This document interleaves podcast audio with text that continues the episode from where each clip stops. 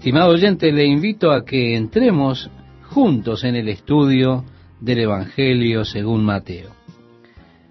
Mateo era un recaudador de impuestos en Capernaum antes de ser llamado por Jesucristo para que fuera su discípulo. Él era también llamado Leví. Y abre aquí su Evangelio dándonos una genealogía de Jesucristo, la cual se remonta hasta a Abraham, como lo dice en el capítulo 1, versículo 1. Libro de la genealogía de Jesucristo, hijo de David, hijo de Abraham. Ahora, el Señor le había hecho una promesa a Abraham diciéndole, serán benditas en ti todas las naciones de la tierra. Por eso se entendía que de la simiente de Abraham tendría que venir el Mesías, aquel que sería una bendición para todas las naciones de la tierra. Así que todo aquel que proclamase ser el Mesías tendría, ante todo, que poder probar que él era un descendiente de Abraham, debido a que Dios ya había hecho esta especial promesa a este hombre. Más tarde fue la promesa de Dios a David, la promesa que él construiría la casa de David y que su simiente se habría de sentar en el trono para siempre. Y de esa promesa David entendió que Dios le estaba prometiendo que el Mesías vendría a través de su descendencia, a través de su línea genealógica. Después de David hubieron muchas profecías que se refirieron al Mesías como el retoño de la vara de Isaí. Por supuesto, el Mesías es señalado como el que se sienta en el trono de David. Así que sería necesario para alguien que dijese ser el Mesías, probar que él era un descendiente tanto de Abraham como de David. ¿Verdad, estimado oyente? Es claro esto. Ahora, me parece interesante que los judíos ya no tienen más ningún registro genealógico preciso. Así que no hay un judío en el mundo que pueda probar por el registro genealógico que es descendiente de David. Ellos han perdido todos sus libros de generaciones. Pero no hay problema porque el Mesías ya ha venido. Y Mateo lo señala aquí diciendo que Él cumple todos los requerimientos al ser hijo de Abraham e hijo de David. Así es que busca trazar una línea desde Jesús hasta David y desde David hacia Abraham. Usted dirá, pero espere un minuto, ¿no es esta la genealogía de José? Y si Jesús fue nacido de la Virgen, entonces, ¿por qué sería necesario trazar la genealogía de José? Vemos eso cuando llegamos al verso 16. Jacob engendró a José, marido de María, de la cual nació Jesús, llamado el Cristo. Ahora, note que no dice que José fuese el padre de Jesús, pero sí dice que fue marido de María, de la cual nació Jesús llamado el Cristo. Usted quizá está familiarizado con el hecho de que el Nuevo Testamento tiene otra línea genealógica que se traza desde Cristo hasta Adán. Y al leer las genealogías de Mateo y de Lucas, usted verá que hay diferencia entre ambas. En la genealogía de Mateo estamos trazando una línea hacia David por medio de Salomón. Pero al leer en Lucas encontrará que allí traza la genealogía no de José, sino de María. Esta línea genealógica también va hacia David, de modo que María también era de la tribu de Judá y una descendiente de David, pero no a través de Salomón y su línea, sino a través de otro hijo de David que se llamaba Natán. A través de él y su línea genealógica. Pero ahora en el Evangelio de Mateo, José es un descendiente de David por la rama real. Al leer los reyes de Judá, encontrará que están listados en los ascendientes de José. Y de hecho, él era de la simiente real de David, y como tal un heredero del trono de Israel.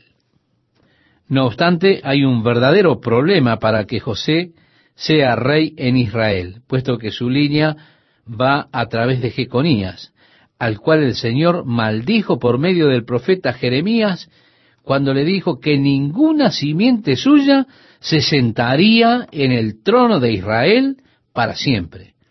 Así que esa línea real que venía por Salomón ya estaba deshabilitada para sentarse en el trono a causa del pecado de Jeconías, lo cual se encuentra allí en Jeremías capítulo 22, verso 30, estimado oyente, si usted quiere buscarlo.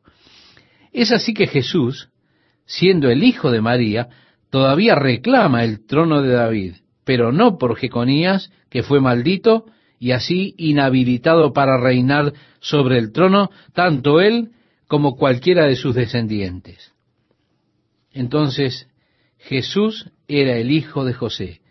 No podía reinar sobre el trono de David por la maldición de Jeremías 22, pero siendo el hijo de David a través de Natán y a través de una línea diferente, él tiene el derecho al trono al descender de María, al venir de María. Y aun en los que respectan a la nación judía, ellos reconocerían en José la línea real, por lo tanto, el hijo mayor de José. Él era considerado el hijo mayor de José, aunque él nació, como sabemos, del Espíritu Santo. Tendría, por tanto, el derecho al trono. Así es que el Señor puso ambas cosas juntas y es bien fascinante el modo en que ellas ocurrieron.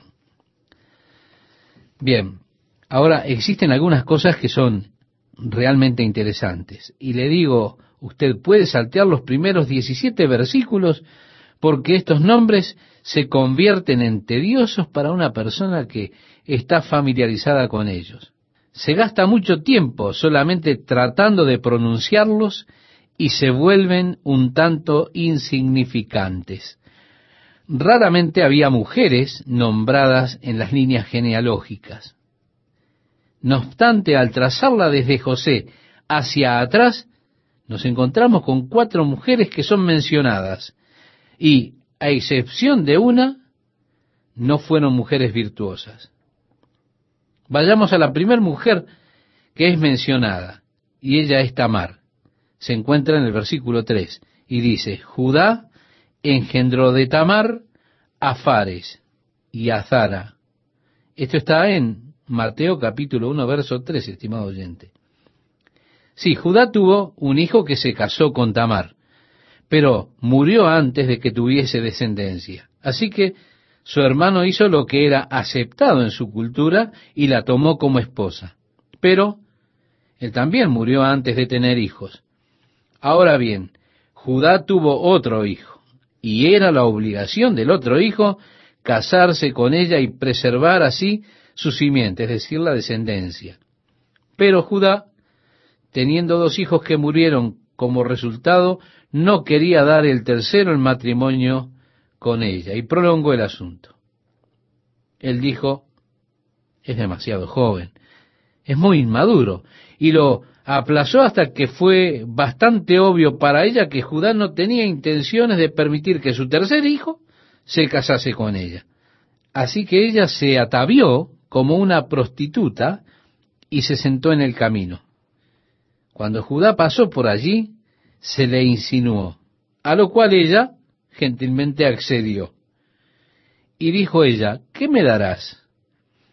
Él le respondió, te daré una cabra de mi rebaño. Ella le dijo, bueno, pero no la tienes contigo. Él le respondió, entonces te daré mi anillo como una garantía y te enviaré la cabra. Y así él se fue con ella. Tenía Tamar un velo encima y él no la reconoció. Al día siguiente el siervo vino con la cabra y la muchacha ya se había marchado, de modo que él dijo a la gente alrededor, ¿dónde está la prostituta que se sentaba aquí? Ellos le respondieron, aquí no hay ninguna prostituta. Así que el siervo volvió a Judá y le dijo, oye, no pude encontrarla, tengo todavía la cabra. Judá dijo, bueno, está bien, dejémosla ir. Bien, cuando la palabra vino a Judá de que Tamar su nuera estaba embarazada, él dijo, mátenla. Entonces Tamar le mandó el anillo y dijo, el hombre al cual pertenece este anillo es el responsable de mi embarazo. Y así Judá quedó atrapado. Pero ¿no es acaso interesante que Tamar aparece en la línea real de la simiente de David? y que Dios haya escogido a Tamar en estas circunstancias adversas? Bueno, la segunda de las mujeres que encontramos es Raab. Recuerda, estimado oyente, cuando los hijos de Israel estaban ya para entrar en la tierra que Dios les había prometido, la primera ciudad a la cual vinieron fue Jericó. Enviaron espías dentro de Jericó para echar un vistazo a las defensas y demás cosas. Cuando la gente de Jericó se dio cuenta de que había espías de los israelitas adentro de la ciudad, los buscaron para matarlos. Pero Raab, que era prostituta, los escondió debajo de las gavillas de su techo y luego los bajó por el muro diciéndole, por favor, cuando tomen la ciudad, liberen a mi familia y libérenme a mí. Así que ellos dijeron, deja colgado este cordón escarlata, y cuando tomemos la ciudad, todos los que estén en tu casa estarán a salvo. Cuando Jericó fue tomada, respetaron a Rab, que albergó a los espías, y a aquellos que estaban dentro de su casa no fueron asesinados, sino que fueron liberados. Rab es la madre de vos que por supuesto fue el que se casó con Ruth la Moabita. Ruth es la tercera que es mencionada en la genealogía de Mateo. Ahora bien, Raab no venía de la línea de Israel, sino que era de Jericó, una prostituta cananita que el Señor puso en la línea genealógica. La próxima mencionada, como dijimos, es Ruth, que era moabita, los cuales estaban bajo una eternal maldición de Dios. Un moabita no podía entrar en el templo del Señor hasta la décima generación, lo que equivale a decir por siempre, puesto que Dios había puesto una maldición sobre Moab. Y por la gracia de Dios, Ruth se convirtió en la mujer de Booz, cuyo hijo fue Obed, de quien es hijo Isaí, del cual nació el rey David. Así fue que Dios puso a Ruth la moabita en la genealogía. Luego la cuarta mujer que es mencionada es esta. No se da el nombre, pero sabemos quién es. Dice, Isaí engendró al rey David y el rey David engendró a Salomón de la que fue mujer de Urías.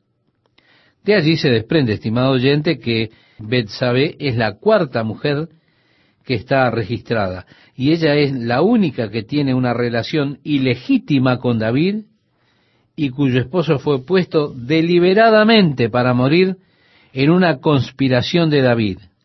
Luego Betsabé se transformó en la mujer de David. De ella nació Salomón, que luego llegó a ser el rey de Israel y la línea genealógica viene entonces a través de Salomón. Así que el Señor ha puesto en la genealogía de José estas cuatro mujeres para mostrar la gracia de Dios y para que cualquiera de nosotros, a través de nuestras fallas, podamos aún identificarnos con el plan del Dios de gracia y amor para con los hombres. Ninguno de nosotros, estimado oyente, está excluido. Dios ha incluido en su programa gentes que han tenido vidas desordenadas, personas que han tenido grandes fracasos personales en sus vidas, personas que han tenido manchas de inmoralidad y aún Dios las usó en su plan total. Por tanto, esto nos anima a nosotros, quienes también tenemos manchas, quienes también tenemos fallas. ¿A qué nos anima? A que Dios puede usarnos. Aún puede tenernos en su plan. Y así es que para mí eso es alentador, estimado oyente, cuando veo la inclusión de estas personas que Dios hace en su línea genealógica para llegar a Cristo. Ahora veamos que Mateo divide las generaciones. De manera que todas las generaciones, desde Abraham hasta David, son catorce. Desde David hasta la deportación a Babilonia, catorce. Y desde la deportación a Babilonia hasta Cristo, catorce. Sin embargo, es bastante obvio que Mateo ha dejado de lado algunos nombres, para así poder disponerlos en parejas de a siete, tres parejas de siete, dejando deliberadamente algunos nombres afuera. Y algunos de los nombres que son dejados de lado, los cuales son bastante obvios. En el verso 8, Ocosías, y si usted vuelve al registro en crónicas encontrará que Ocosías, Joás y Amasías son dejados de lado. ¿Quiénes eran? Ocosías, Joás, Amasías. Ellos eran los hijos de Atalía, que era hija de Jezabel y Acab, ese rey y reina malvados del reino del norte, cuyo pecado selló la racha del reino del norte. Y Atalía buscó exterminar toda simiente real de David, pero uno de los hijos escapó y por supuesto se convirtió posteriormente en rey. Pero los descendientes de Atalía son dejados de lado en este registro y estoy seguro que fue de modo deliberado por Mateo. Hay otras omisiones, pero el propósito de Mateo era dejarlo puesto en catorce generaciones, y de seguro que fue hecho deliberadamente. No puedo creer que Mateo haya simplemente cometido un error, sino que fue una omisión deliberada de parte de Mateo al escribir las genealogías. Y esto puesto que él tenía el mismo registro que nosotros tenemos del Antiguo Testamento. conocía bien estos nombres y cómo encajan allí, pero de forma deliberada él los omite. Si usted quiere realizar un estudio de las omisiones y las personas que faltan, estoy seguro que usted podrá encontrar las razones por las cuales Mateo eligió omitir dichos nombres. Bien, ahora entramos en el versículo 16 del capítulo 1 de Mateo. Y dice así, y Jacob engendró a José, marido de María, de la cual nació Jesús, llamado el Cristo. Así que este es un pequeño versículo de transición. Es un versículo de transición necesaria porque él está dando la genealogía de Abraham para mostrar que él viene de Abraham y de David, pero con todo, Cristo Jesús no fue nacido de José y él ha de explicar esto. Leemos el versículo 18, estimado oyente, el nacimiento de Jesucristo fue así. Estando desposada María su madre con José, antes que se juntasen, se halló que había concebido del Espíritu Santo. Es necesario que entendamos que en esa cultura habían tres relacionamientos que una pareja podía tener. El primero, el compromiso. El segundo, el desposorio y por último, el tercero, el casamiento. El nacimiento de Jesucristo fue así. Estando desposada María, su madre, con José, antes que se juntasen, esto es, antes de que tuviesen contacto físico íntimo, ¿verdad? Se halló que había concebido del Espíritu Santo. El Evangelio de Lucas nos da un poco más de luz acerca de cómo es que el ángel Gabriel viene a María y le informa a ella del proceso cuando dice, ¿cómo podrá hacer esto? Teniendo en cuenta de que no he tenido relaciones con un hombre. Entonces el ángel le comentó el proceso por el cual habría de nacer el niño. Y estudiaremos esto cuando lleguemos al Evangelio de Lucas. Es necesario, estimado oyente, que entendamos que en esta cultura había tres tipos de relacionamientos que podía tener una pareja. Primero, el compromiso. En segundo lugar, el desposorio. Tercero y último, el matrimonio o el prometimiento. El compromiso se podía concretar en cualquier momento de la vida del niño, porque el matrimonio era un arreglo, y si sus padres y amigos tenían una pequeña hija nacida alrededor de la misma época que el hijo, y eran amigos cercanos, podrían decir, bueno, hagamos que su hija en el futuro se case con mi hijo. Y ellos hacían un arreglo por el cual su hija se casaría con mi hijo. Ahora bien, su hija podría tener dos años y mi hijo tres. Y porque nosotros hicimos ese arreglo, esto ya constituía un compromiso. De modo que la pequeña niña de dos años y el pequeño niño de tres años ya estaban comprometidos. Así que el compromiso venía muy temprano en la vida porque era un arreglo que hacían los padres. Ahora, cuando llegaban a la madurez en donde se podían casar, lo cual era usualmente en la temprana adolescencia, 15, 16 años, ellos podían cumplir un periodo de un año de desposorio. Y mientras tanto, ellos estaban realmente separados el uno del otro en cuanto a lo que a relacionamiento se refiere. Y es algo así parecido al compromiso del día de hoy, donde ellos aceptan los arreglos de los padres, se aceptan unos a otros y se ponen aparte a ellos mismos por un año de preparación y planificación del matrimonio. Después de ese año de desposorio, de algún modo se les consideraba casados. Esto implicaba que para terminar con el desposorio se necesitaba una orden judicial de divorcio, debido a que ya se les consideraba como casados. Era un año en el cual se consideraban dedicados el uno al otro sin tener relación física.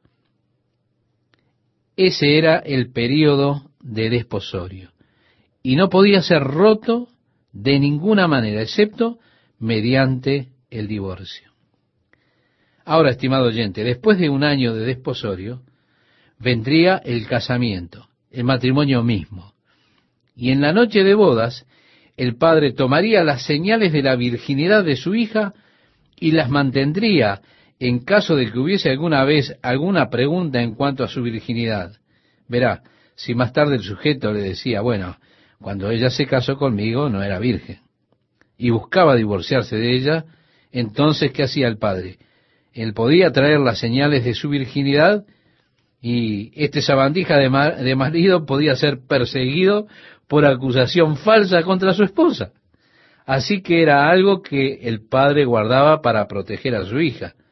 Guardaba las muestras de la virginidad de la noche de boda, luego del matrimonio y de toda la ceremonia matrimonial.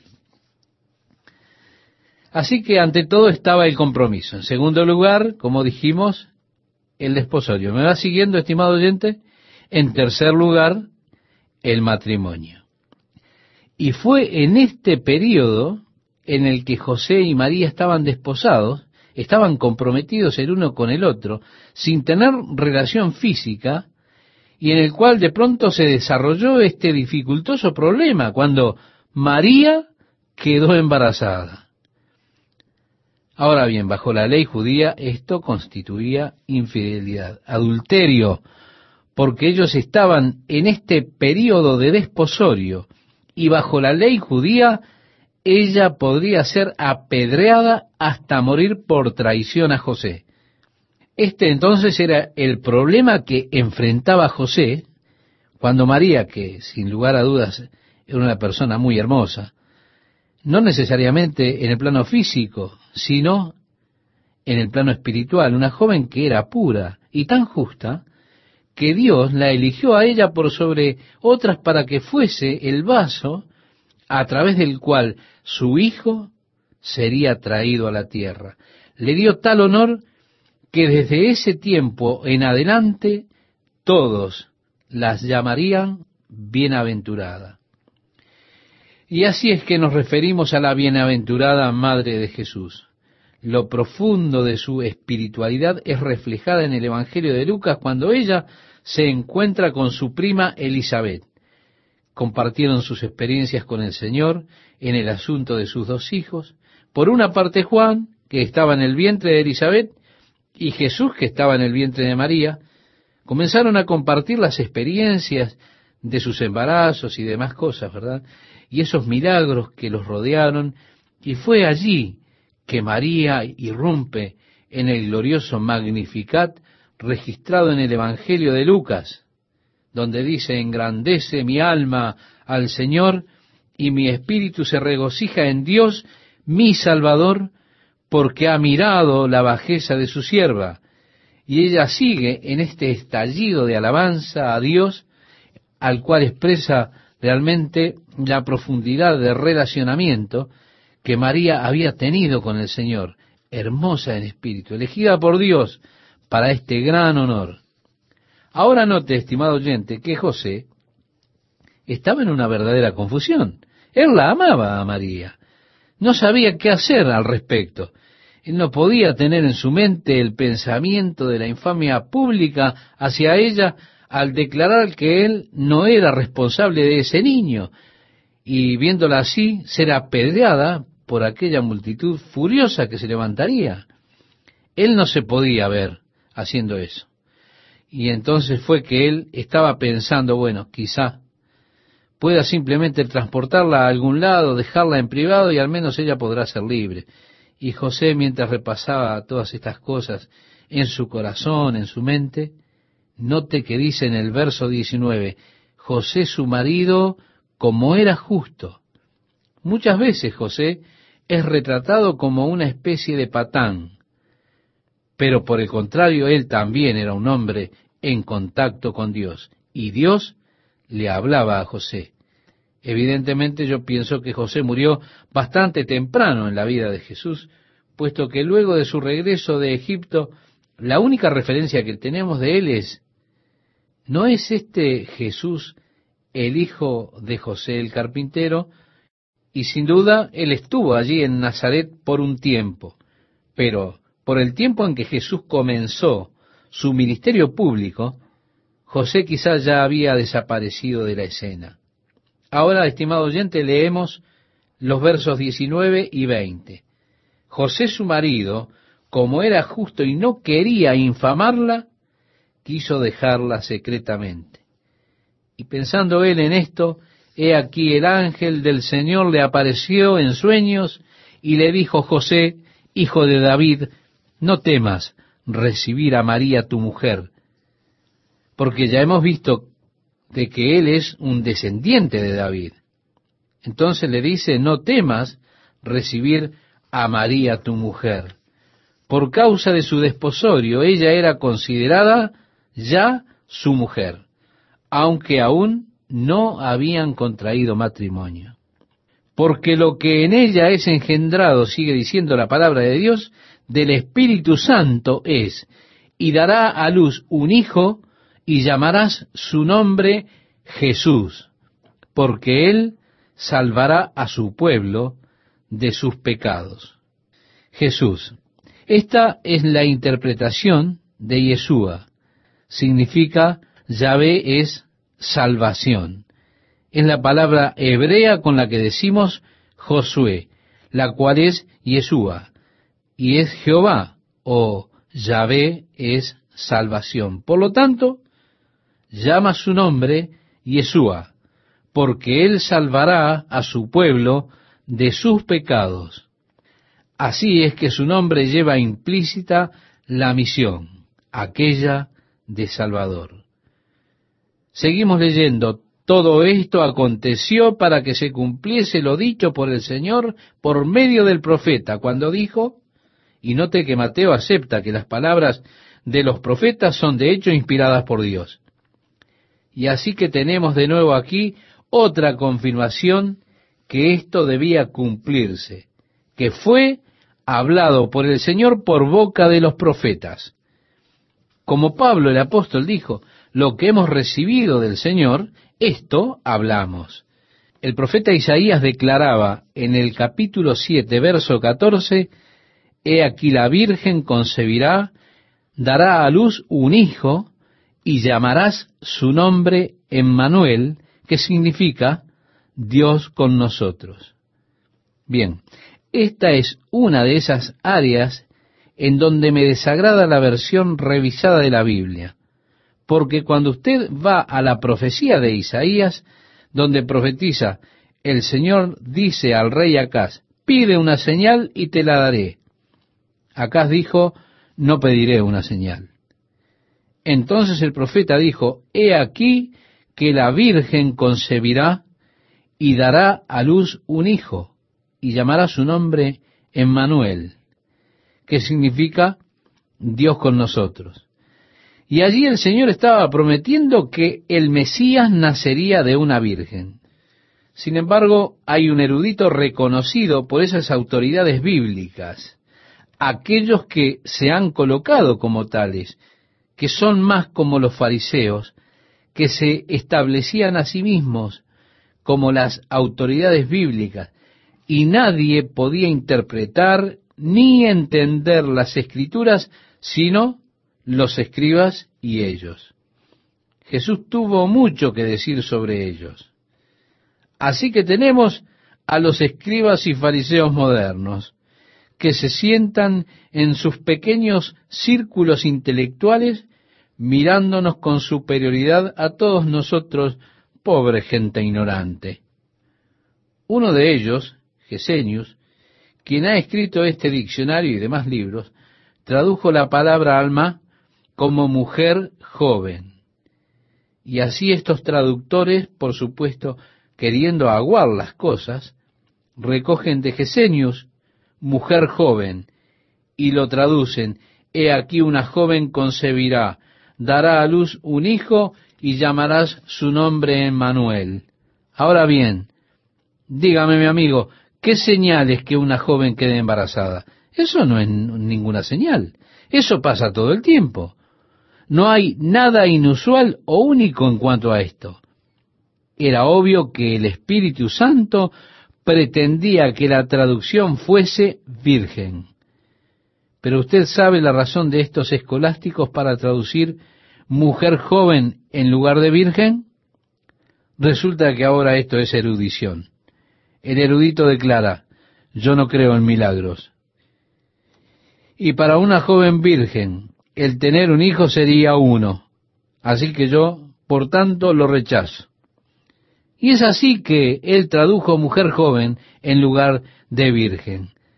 Esa es la clase de erudición de la cual no tengo el más absoluto respeto, porque toma la presunción de que Dios realmente no existe, que Dios no está capacitado para trascender las leyes naturales que Él mismo ha establecido en el universo.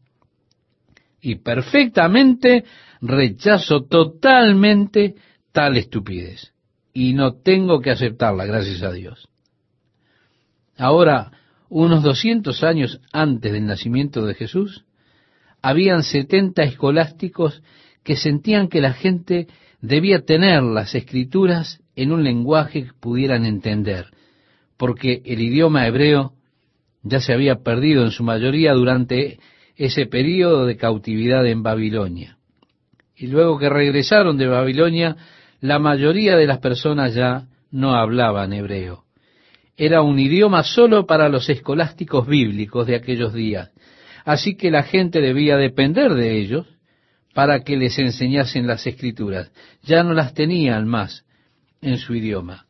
A causa de la influencia de Alejandro Magno y la influencia griega a través del territorio que él conquistó, estos hombres decidieron traducir la Biblia hebrea, el Antiguo Testamento, al griego ¿Para qué? Para que el pueblo pudiese leer sus propias escrituras.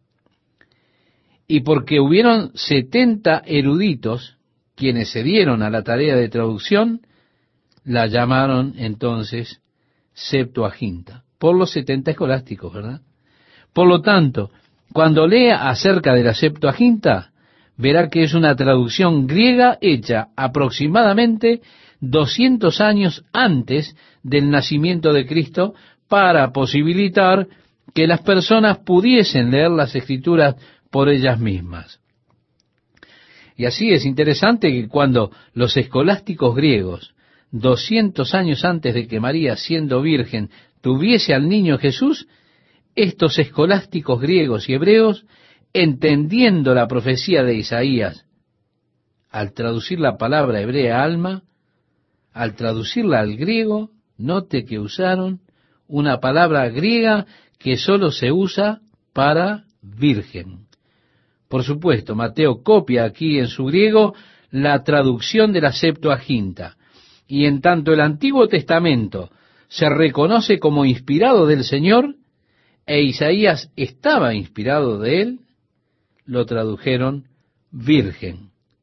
Se está realmente forzando las escrituras y es blasfemo para el hombre el tomar por su cuenta el traducir en este pasaje de Isaías, una mujer joven concebirá. Y ese es uno de los casos, de los cuales tengo cientos en contra de las traducciones modernas. Bueno, sigamos leyendo en el capítulo 1 de Mateo, versos 24 y 25. Y despertando José del sueño, hizo como el ángel del Señor le había mandado y recibió a su mujer pero no la conoció hasta que dio a luz a su primogénito y le puso por nombre Yeshua. Ahora bien, la idea que se desarrolló de la perpetua virginidad de María no es bíblica, estimado oyente. Es la invención del hombre que ha buscado elevar a María a un estado de Dios.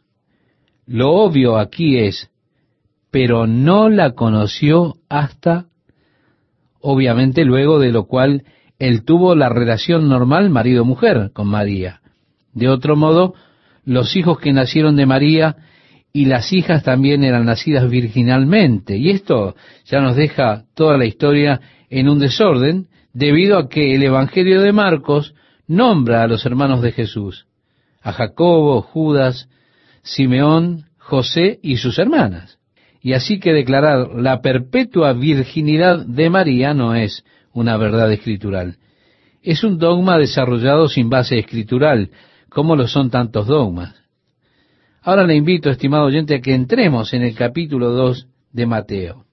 Y dice así, cuando Jesús nació en Belén de Judea en días del rey Herodes, vinieron del oriente a Jerusalén unos magos este es Herodes el Grande, ese pequeño monstruo. Era un poco más alto que uno veinte, un metro veinte. Por lo tanto, significativamente, todo lo que hacía era grande. Quiero decir, él construyó una gran fortaleza de grandes rocas. Debajo, donde los turistas no pueden ir, me apoyé en una roca que tenía 14 metros de largo tres metros de alto y tres metros de ancho. Se estima que pesa unas 170 toneladas. Este pequeño Herodes hizo poner esa roca ahí. Era un genio en la construcción. Por supuesto, construyó el Herodium, construyó Masada y también el gran templo en Jerusalén y la ciudad de Cesarea. Aún hoy usted puede ver esos proyectos de construcción de Herodes y se puede quedar absolutamente asombrado del genio constructor de este pequeño sujeto, pero también fue horriblemente cruel y paranoico. Qué gusto es saludarles, amigos, y nuevamente estar junto a ustedes con el estudio del Evangelio de Mateo. Así que le invito a leer juntos el pasaje mencionado. Cuando Jesús nació en Belén de Judea, en días del rey Herodes, nos dice el capítulo 2, verso 1, hace referencia a Herodes el Grande. Tenía de estatura un poco menos de metro y medio. Probablemente sufría de un tremendo problema de ego y así, significativamente, todo lo que él hacía era grande.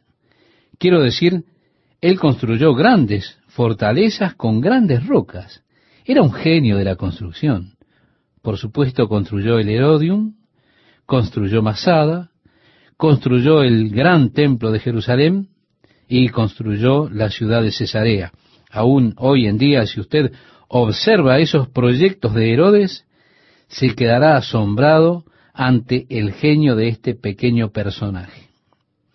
Además, él también fue terriblemente cruel y era un paranoico. Él creía que su hijo y su esposa Miriam estaban complotando en su contra. Así que envió a matarlos.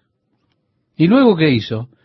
Como comenzó a extrañar a Miriam, construyó un gran monumento para Miriam, porque él la extrañaba luego de haberla asesinado. Se solía decir, es más seguro ser el cerdo de Herodes que ser su hijo porque él siempre estaba paranoico con la idea de que su hijo intentara quitarle su trono. En su mente albergaba todo el tiempo la idea de matarlos. Y es así que él eliminó a la mayoría de sus hijos. ¿Debido a qué? Debido a la paranoia que tenía. Él era una pequeña persona, era muy insegura y es por eso que construyó esas grandes fortalezas y buscó refugio en ellas. En este momento él se da cuenta que debido a su propia crueldad y maldad, nadie lloraría cuando él muriera. Él no podía soportar esa idea. ¿Qué hizo? Le dio órdenes de que cuando él muriera, todos sus oficiales mayores fueran asesinados, ejecutados. ¿Por qué? Porque él quería que la gente estuviera de luto cuando él muriera. Y él sabía muy bien que nadie lloraría por él. Así, para que hubiese luto, cuando él muriera, ordenó que los oficiales murieran también. Bueno, afortunadamente cuando él murió, ellos tuvieron suficiente sentido para darse cuenta y decir, bueno, ¿por qué debemos obedecer su orden? Ya está muerto, así que no hubo luto por él. En esos días en que Herodes era rey, dice Mateo, vinieron del oriente a Jerusalén unos magos diciendo, ¿Dónde está el rey de los judíos que ha nacido? Ahora, ¿puede imaginarse lo que haría este pequeño inseguro Herodes? Estos muchachos están preguntando, yo soy el rey de los judíos. ¿Qué quieren decir con eso de dónde está el rey de los judíos que ha nacido? Y se sintió tan amenazado en su posición que cuando estos hombres llegaron del oriente para averiguar el nacimiento del rey de los judíos, él quedó realmente conmocionado. Los magos dijeron, porque su estrella hemos visto en el oriente y venimos a adorarle. Mire, hay una cantidad de cosas que se han escrito sobre la estrella de Belén. Dicen que fue una conjunción de planetas y llegan a diferentes especulaciones acerca de cómo estaba astronómicamente constituida la estrella de Belén y lo que formó parte de la constitución de esta señal especial en el cielo es tema de muchas especulaciones de los hombres. Pero esto al momento presente, tan válido como es, es la especulación del hombre. Y nosotros no lo sabemos con seguridad. Y Dios a mí no me ha llamado a especular. Así que nosotros vamos a dejar esto de lado. Y vamos a leer lo que dice allí en Mateo capítulo 2, verso 2 su estrella hemos visto en el oriente y venimos a adorarle. Bien, si ellos estaban en el oriente, vieron la estrella entonces, evidentemente, los condujo hacia el oeste. Así que probablemente fue una clase de señal especial o sobrenatural, como señalaré en un momento, estimado oyente. En Mateo capítulo 2, verso 3 dice, oyendo esto, el rey Herodes se turbó y toda Jerusalén con él. Porque cuando Herodes está turbado, todos se turban. Y convocados todos los principales sacerdotes y los escribas del pueblo, les preguntó dónde habría de nacer el Cristo. Ellos le dijeron, en Belén de Judea, porque así está escrito por el profeta, el profeta Miqueas, por supuesto. Y tú, Belén, de la tierra de Judá, no eres la más pequeña entre los príncipes de Judá, porque de ti saldrá un guiador que apacentará a mi pueblo Israel. Note que ellos no terminaron esta profecía, pero si usted va a Miqueas y lee, allí continúa diciendo, y sus salidas son desde el principio, desde los días de la eternidad. Y él habla acerca de su lugar sobre el trono y su reinado. Así que Belén es señalado como el lugar del nacimiento. Continuamos leyendo. Entonces Herodes, llamando en secreto a los magos, indagó de ellos diligentemente el tiempo de la aparición de la estrella. Así que, estimado oyente, ellos le contaron cuando habían visto la estrella por primera vez y cuándo habían comenzado su viaje. Y dice la palabra de Dios, y enviándolos a Belén dijo, id allá y averiguad con diligencia acerca del niño, y cuando le halléis, hacedmelo saber para que yo también vaya y le adore. Herodes tenía un sentido muy pervertido de la adoración ellos, habiendo oído al rey, al rey Herodes, por supuesto, se fueron. Y he aquí la estrella que habían visto en el oriente iba delante de ellos, hasta que llegando se detuvo sobre donde estaba el niño. Esto usted lo lee en Mateo capítulo 2, verso 9. Así que es realmente difícil de explicar esta estrella debido a alguna especie de fenómeno natural. Ellos la vieron en el este, los guió hacia el oeste, pero ahora los está guiando de vuelta al este, porque Belén está al sureste de Jerusalén, y se detuvo sobre donde estaba el niño. Note usted que no dice se detuvo sobre el pesebre, tampoco dice que se detuvo sobre donde estaba el bebé, sino que se detuvo donde estaba el niño. Bueno, aquí es donde nuestras tarjetas de Navidad y desfiles de Navidad nos confunden, porque se crea un ambiente glorioso con los magos, viniendo al pesebre en sus camellos, dejando sus obsequios ante el niño en el pesebre, mientras los pastores intentan mirar. Y esto es algo típico en las tarjetas navideñas, pero los magos llegaron más tarde. Para el tiempo en que ellos llegaron, José y María ya se habían ido del pesebre y se habrían mudado a una casa en Belén. Y los magos no llegaron al pesebre, llegaron más tarde, tal vez un año o más después del nacimiento, y encontraron al niño. Para ese momento probablemente Jesús ya caminaba o decía algunas palabras. Y leemos en la Biblia, en el capítulo 2, verso 11 de Mateo, estimado oyente, y al entrar en la casa, no en el pesebre, sino al entrar en la casa, vieron al niño con su madre María, y postrándose lo adoraron, y abriendo sus tesoros, le ofrecieron presentes, oro, digno de un rey, incienso y mirra. La mirra era una especia para los entierros. Es muy significativo que fuese entregado a un niño pequeño. Seguimos leyendo, pero siendo avisados por revelación que no volviesen a Herodes, regresaron a su tierra por otro camino. Ellos no se molestaron en volver a Jerusalén porque Dios les advirtió que no lo hicieran. Después que partieron ellos, he aquí un ángel del Señor apareció en sueños a José. Nuevamente, José está realmente en contacto con el Señor y con el Espíritu un ángel del Señor apareció en sueños a José y dijo, levántate y toma al niño y a su madre y huye a Egipto y permanece allá hasta que yo te diga, porque acontecerá que Herodes buscará al niño para matarlo. Y él, despertando, tomó de noche al niño y a su madre y se fue a Egipto, y estuvo allá hasta la muerte de Herodes. Observemos cómo Mateo una y otra vez está mostrando que estos aspectos de la vida de Cristo eran en realidad el cumplimiento de la profecía. Pues continúa diciendo, para que se cumpliese lo que dijo el Señor por medio del profeta cuando dijo, de Egipto llamé a mi hijo. Herodes entonces, cuando se vio burlado por los magos, se enojó mucho y mandó matar a todos los niños menores de dos años que había en Belén y en todos sus alrededores, conforme al tiempo que había inquirido de los magos.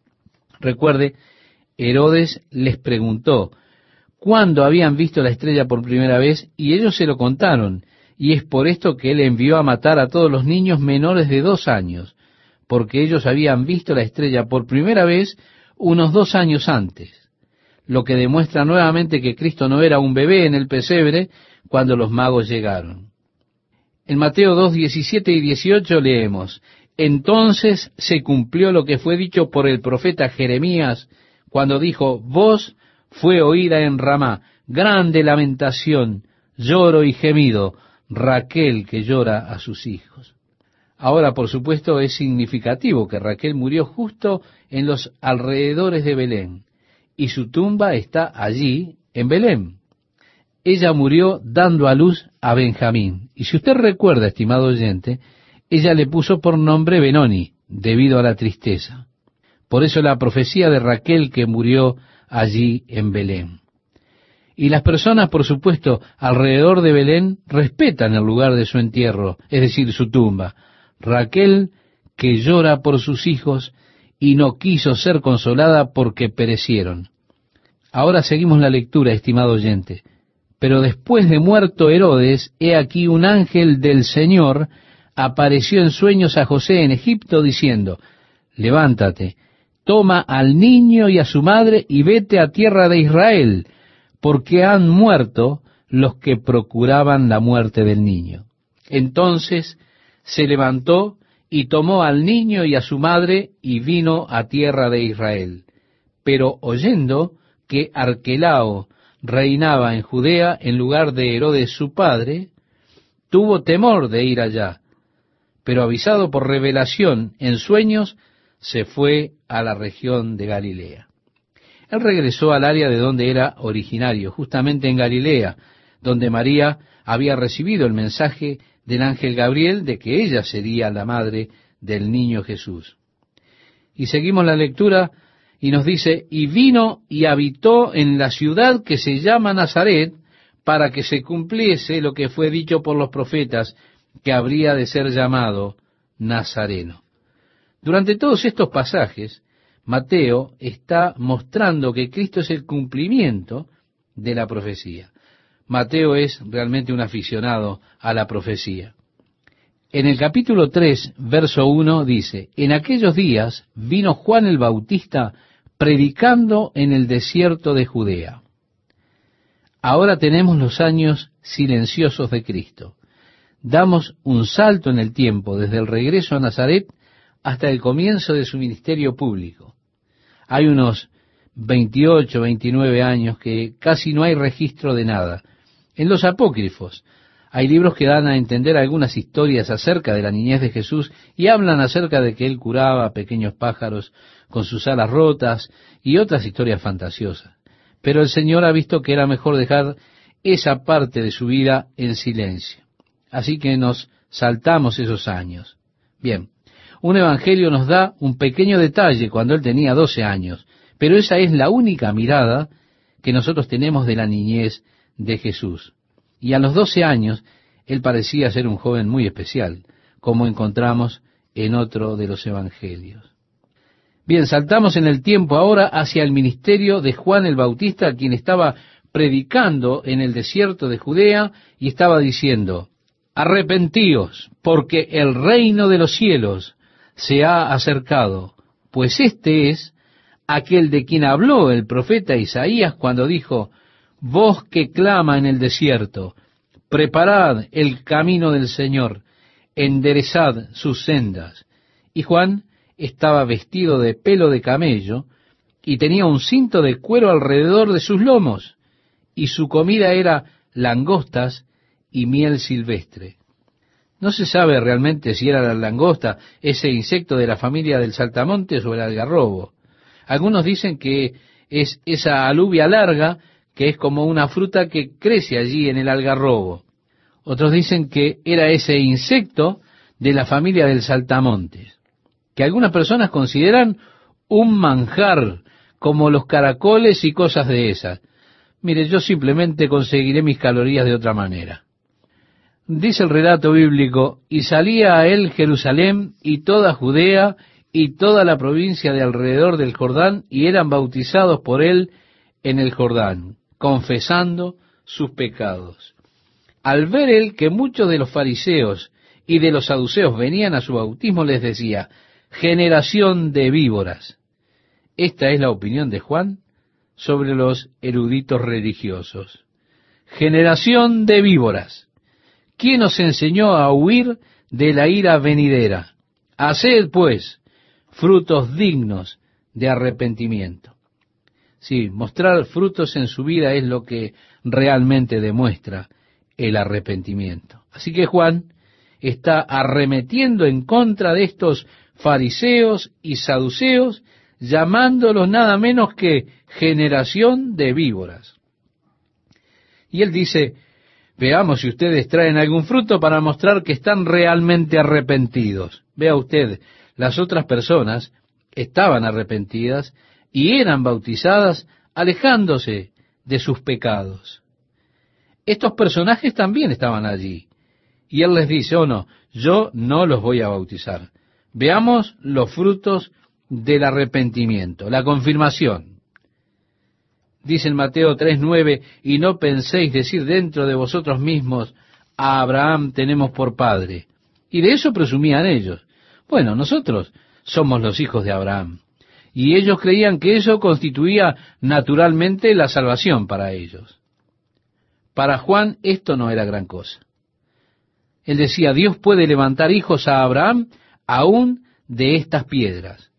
Y ya también el hacha está puesta a la raíz de los árboles. Por tanto, todo árbol que no da buen fruto es cortado y echado en el fuego. En el capítulo 15 del Evangelio de Juan, encontramos a Jesús hablando acerca de la vid y los pámpanos. Y dice, el que en mí no permanece será echado fuera como pámpano y se secará. Y los recogen y los echan en el fuego y arden. Jesús dice, por sus frutos los conoceréis. Juan decía, hacer frutos dignos. Recuerde cuando Jesús, estando con sus discípulos, tuvo hambre. Vio una higuera y cuando se acercó a ella, ésta no tenía fruto. Jesús maldijo a la higuera y al siguiente día, cuando ellos estaban regresando al monte de los olivos, en el camino, los discípulos observaron el árbol que Jesús había maldecido el día anterior y se había secado y muerto durante la noche. Ellos dijeron, Señor, mira el árbol que maldijiste ayer, está marchito, muerto. La higuera era un símbolo de la nación de Israel y el Señor estaba buscando que la nación de Israel tuviera frutos dignos. Aquí Juan el Bautista está diciendo, miren que es el tiempo de que el hacha sea puesta a la raíz. Y esta es Israel misma. Y el árbol que no dé buen fruto será cortado. El apóstol Pablo nos dice en el capítulo 11 de Romanos, que Dios cortó las ramas naturales para así injertar otras ramas contrarias a esa naturaleza, haciendo referencia a los creyentes gentiles, es decir, aquellos que no pertenecen al pueblo judío, para que sean participantes de la abundancia del árbol. Así que la nación de Israel fue reprobada, y esto porque ellos rechazaron a Dios. Dios les dio su Mesías, Él les dio la oportunidad y ellos la rechazaron. Así que el Evangelio es para los gentiles y para los judíos. No importa lo que es usted. Usted es gentil y reiteramos, eso refiere a cualquier raza fuera de la raza judía. Usted es judío, bueno, para ambos hay un solo camino y este es a través de Jesucristo.